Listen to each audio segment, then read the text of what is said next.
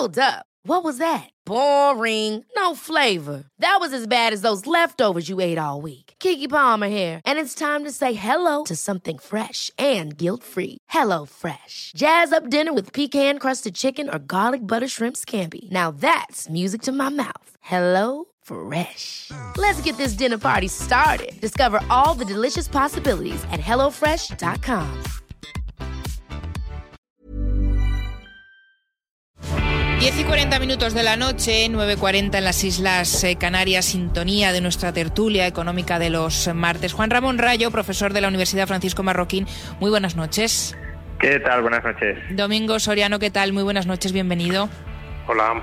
Antes de comenzar y de empezar a analizar diferentes temas de actualidad económica, Sara, vamos también con un consejo para nuestros oyentes. Sí, porque es que Iberdrola ha entregado ya sus premios Supera 2022 que premian algo tan maravilloso como acompañar a niñas y a mujeres a cumplir sus sueños a través del deporte. Ya hay seis ganadores con un total de 300.000 euros que van a ayudarles a cumplir sus sueños. Entre en la página web iberdrola.barra premios Iberdrola Supera para conocer todas las historias. Bueno, Domingo Rayo, tenemos el nuevo aviso de Bruselas eh, que insiste a España eh, que le suspenderá fondos si no cumple los objetivos en materia de pensiones. La Comisión Europea sigue avisándonos a nuestro país de las consecuencias eh, que precisamente puede acarrear el no llevar a cabo las reformas. ¿Quién ha hablado recientemente? Pues el comisario de Economía, que es Paolo Gentiloni, que a través de, una carta pues, ha expresado su preocupación por el mecanismo de equidad intergeneracional asociado a la reforma de las pensiones. Hay que recordar, hay que recordar, Rayo, y empiezo contigo, que el gobierno, el Ejecutivo Comunitario,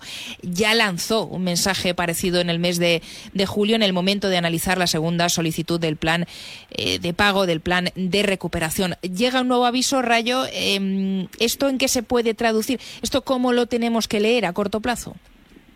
Bueno, a ver, llega un segundo aviso, pero este como que resulta más importante porque la reforma tiene que estar aprobada antes de final de año y no queda Estamos a día 6. Demasiado.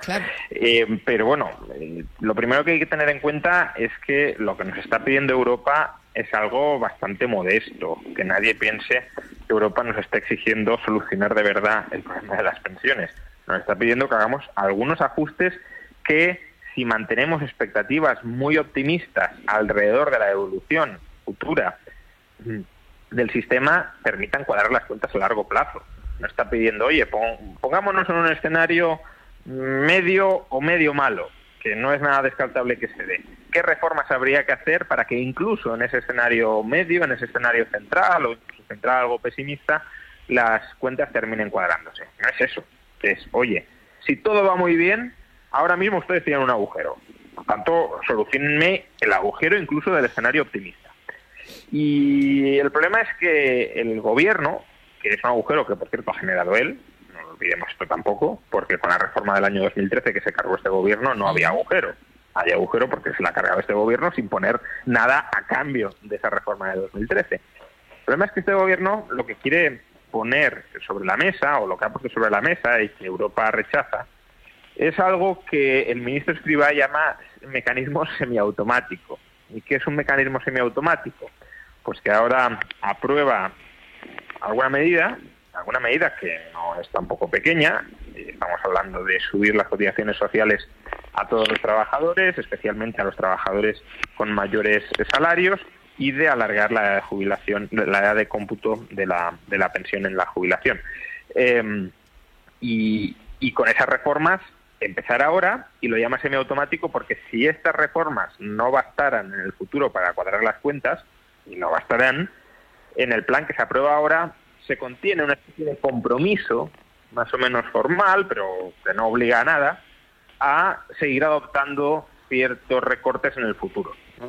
Ahora hacemos algunos, si no son suficientes, que no lo serán, y Europa sabe que no lo serán, pues más adelante adoptaremos otros eh, recortes para terminar cuadrando las cuentas. Pero claro, Europa dice, ¿y qué garantía tenemos nosotros de que ustedes van a adoptar en el futuro, dentro de 10 años o dentro de 15, los recortes adicionales que es previsible, que es muy previsible que vayan a ser necesarios? Y Escriba dice, no, no, si esto es un compromiso en firme del gobierno, ¿cómo no lo vamos a hacer?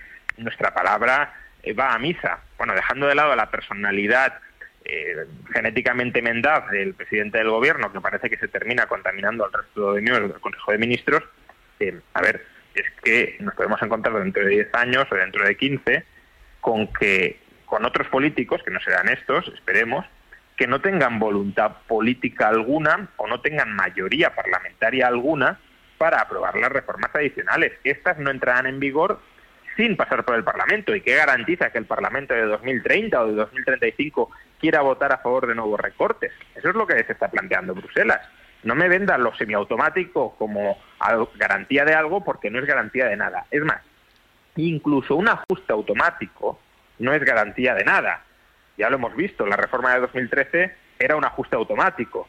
¿Y qué ha hecho este gobierno? Cargársela. Por tanto, aunque aprobáramos una reforma de ajuste automático como pide Bruselas, nada nos garantiza que en 2035 no llegue un nuevo gobierno que diga esto me lo cargo, porque no me interesa electoralmente que esté en vigor. Pero es que, claro, si ni siquiera es eso, sino que meramente es el compromiso de que haremos más adelante, Bruselas dice, oye, ya os estoy dando bastante manga ancha, ya os estoy consintiendo demasiado, no os estoy pidiendo reformas muy duras, no me toméis más el pelo. Eh, esto es básicamente lo que nos está diciendo y bueno, supongo que algún tipo de componenda se llegará, pero el gobierno no lo tiene fácil porque dentro de su seno hay eh, una, uno o dos partidos, Unidas Podemos, y no sabemos si sumar o lo que sea, que se oponen frontalmente a reformas ultramínimas del sistema de pensiones. Por tanto, veremos por dónde termina eh, encallando el asunto. Domingo, ¿cuál es tu diagnóstico? Sí, parecido, que, el gobierno está... El gobierno no, en este caso yo diría, porque es verdad que el gobierno no, no se sabe si, podemos si se puede hablar de una sola voz del gobierno en este tema. Mm, el ministro Escriba y Pedro Sánchez tienen un problema grave con esto, un problema económico, pero más político. Es decir, digo económico también, pero económico es el que ya sabemos, es el, el que planteaba Juan. Here's a cool fact. a crocodile can't stick out its tongue. Another cool fact you can get short term health insurance for a month or just under a year in some states. United Healthcare short term insurance plans are designed for people who are between jobs, coming off their parents' plan, or turning a side hustle into a full time gig. Underwritten by Golden Rule Insurance Company, they offer flexible, budget friendly coverage with access to a nationwide network of doctors and hospitals. Get more cool facts about United Healthcare short term plans at uh1.com. There's never been a faster or easier way to start your weight loss journey than with PlushCare. PlushCare accepts most insurance plans and gives you online access to board-certified physicians who can prescribe FDA-approved weight loss medications like Wigovi and Zepbound for those who qualify. Take charge of your health and speak with a board-certified physician about a weight loss plan that's right for you. Get started today at plushcare.com slash weight loss. That's plushcare.com slash weight loss. plushcare.com slash weight loss. I'm Sandra, and I'm just the professional your small business was looking for. But you didn't hire me because you didn't use LinkedIn jobs. LinkedIn has professionals you can't find anywhere else, including those who aren't actively looking for a new job, but might be open to the perfect role, like me. In a given month, over 70% of LinkedIn users don't visit other leading job sites. So if you're not looking on LinkedIn, you'll miss out on great candidates like Sandra. Start hiring professionals like a professional. Post your free job on linkedin.com slash achieve today. Ramón, y bueno, pues eh, de ese no hay muchas dudas. Eh, ahí básicamente Bruselas casi lo que le está diciendo es efectivamente, bueno, haz, algo, haz algo porque desde el punto de vista político esto es importante para todos. Es decir, Bruselas necesita, y cuando hablamos, hablamos así en general de Bruselas como si fuera un ente abstracto, no, Bruselas son eh, políticos que están en la Comisión Europea nombrados por sus países o al menos ayudados a, llegar a ese nombramiento por sus países y luego los dirigentes de cada uno de los estados, de cada uno de los gobiernos de, los países de la eurozona que también tienen que responder ante su público. Y efectivamente eh, no pueden permitir que España, que es el país que probablemente más se ha beneficiado en los últimos 15 años, de la política junto con Italia, pero desde luego nosotros nos hemos beneficiado de las políticas un poco extraordinarias del Banco Central Europeo, de la manga ancha con, el, eh, con las normas del Pacto de estabilidad y crecimiento, en general, digamos, con, con el apoyo de nuestros socios de la eurozona, que, bueno, pues eh, podríamos discutir a quién ha beneficiado más o menos, pero desde luego nosotros hemos sido los que estábamos en una posición más débil desde el punto de vista financiero, con más déficit, con más deuda, con más problemas probablemente de acceso a los mercados, si nos hubiesen, si nos hubiesen dejado apoyar esos socios, pues bien, los socios de la Unión Europea van a exigir que algo haga España. Y además en un tema como pensiones, que es, por una parte, el más importante del presupuesto, no lo recordemos, es decir, cuando se le dice a España ajuste el déficit, es casi inevitable que se mida pensiones por una pura cuestión de, del peso de, las pensiones en el gasto público, pero también porque es una cuestión muy sensible en la opinión pública y en la que es relativamente fácil comparar. Es decir, decirle a los alemanes, oye, España, con nuestro apoyo, España, uno de los principales beneficiarios de los fondos de ayuda a la Unión Europea, España, que se lleva saltando el compromiso de déficit, sigue manteniendo unas pensiones con una tasa de sustitución muchísimo más elevada, mucho más generosa que la, de, que, la que tenemos aquí en Alemania, y encima no quiere hacer ningún tipo de ajuste, es complicado de vender. Eh, yo no creo, yo creo que Bruselas siempre trata un poco de, maniobrar políticamente y de no enfrentarse directamente a los gobiernos, pero en este caso caso algo hay que hay algo hay que darle aunque incluso aunque sea algo pequeño como parece que es la reforma fiscal pero algo hay que darle. Pero claro enfrente tienes a miembros del gobierno que son todavía más eh, demagogos o que están luchando por por ver quién quién quién quién realiza la declaración más demagógica y que están dispuestos además en un ciclo electoral que se acerca a jugar una baza muy poderosa como es la de las pensiones y ahí eh, claramente Escriba y Sánchez tienen un problema. Si se acercan a lo que les pide Bruselas, que no es mucho, pero es algo, eh, se van a encontrar con que el resto del gobierno les va a presionar por ahí y con el apoyo, yo creo, de los sindicatos e incluso eh, cierta eh, prensa de izquierdas. Y si no lo hacen, Bruselas les va a dar un toque con un, digamos, esto es como eso, el dicho este de que en el pecado llevan la penitencia. En parte esto se lo merece el ministro Escribá y se lo merece Sánchez, porque llevan tres años, los dos, diciendo que no había ningún problema con el sistema de pensiones, que todo el que dijera que había que hacer cualquier ajuste era eh, un catastrofista, que estaba tratando de cargarse el sistema público, que estaba tratando de meter miedo eh, a, los futuros pensionistas y que eh, con las pequeñas cosas que ya se estaban haciendo para retrasar un poquito la edad de jubilación sería suficiente.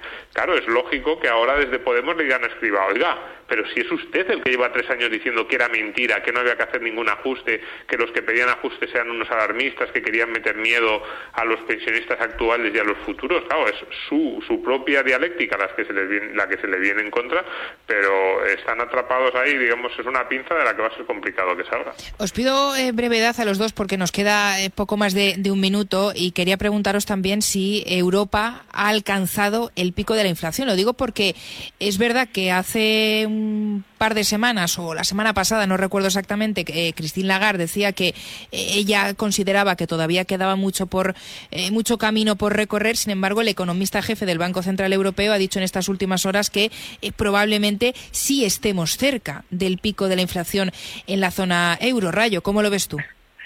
Bueno, si no hay sorpresas adicionales, probablemente estemos cerca o hayamos pasado ya el pico de inflación en la eurozona y por sorpresas adicionales podría ser, por ejemplo, China, si vuelve a abrir la economía y la demanda eh, china de petróleo sube mucho y se dispara el petróleo, pues bueno, veremos lo que sucede, pero sí, si no hay sorpresas adicionales es bastante probable, diría yo, que ya hayamos superado ese pico de inflación lo cual no significa que ya hayamos eh, superado el problema de inflación. la inflación puede desinflarse algo, o bastante incluso, y mantenerse muy por encima de los objetivos de inflación del Banco Central Europeo, lo cual requerirá quizá no de subidas mucho más agresivas de los tipos de interés, pero sí de que los tipos de interés se mantengan a niveles altos o relativamente altos durante bastante tiempo y eso veremos qué efectos tiene sobre la economía, pero en principio no deberían ser buenos. Domingo. Sí, pues algo parecido. Esto es, esto es importante. Es decir, es verdad que el Banco Central Europeo ha hecho estas declaraciones, es verdad que lo del pico, bueno, puede resultar muy llamativo, pero mantenernos eh, en niveles del 4 o el 5 durante varios trimestres va a ser peligroso. Pero es que yo estaba viendo ayer la entrevista de... Eh, de Maluf, el, eh, miembro del Banco Central Europeo, Gabriel Maluf, miembro del Consejo, a Reuters y decía Sí, es verdad que en la próxima subida, a lo mejor en vez de 75 puntos básicos de subida, eh, la próxima reunión vamos a estar hablando de 50 puntos básicos, pero dice, empezar a hablar de dónde vamos a terminar es prematuro, es decir, esto de decir, no, no, ya se han acabado las subidas, dice él mismo, es prematuro, y dice, puedo ver escenarios en los que vamos más allá del 3%, es decir, mm, eh, no es verdad esa idea de, bueno, como ya hemos, eh, ya hemos pasado el pico, ya el Banco Central Europeo prácticamente va a detener sus medidas, no parece que a través digamos, de sus palabras podamos traducir, eh, podamos inferir eso. Bueno, si no me equivoco, hay eh, reunión importante la semana que viene eh, del Banco Central Europeo. Veremos qué, veremos qué sucede y qué sale de ese importante encuentro. Juan Ramón Rayo, profesor de la Universidad Francisco Marroquín, muchísimas gracias. Muy buenas noches. Buenas noches. Domingo Soriano, compañero de Libre Mercado, un saludo muy grande. Domingo, buenas noches. Ever catch yourself eating the same flavorless dinner three days in a row? Dreaming of something better? Well, HelloFresh is your guilt-free dream come true, baby. It's me, Kiki Palmer. Let's wake up those taste buds with hot, juicy pecan-crusted chicken or garlic butter shrimp scampi. Mm. Hello Fresh. Stop dreaming of all the delicious possibilities and dig in at HelloFresh.com. Let's get this dinner party started.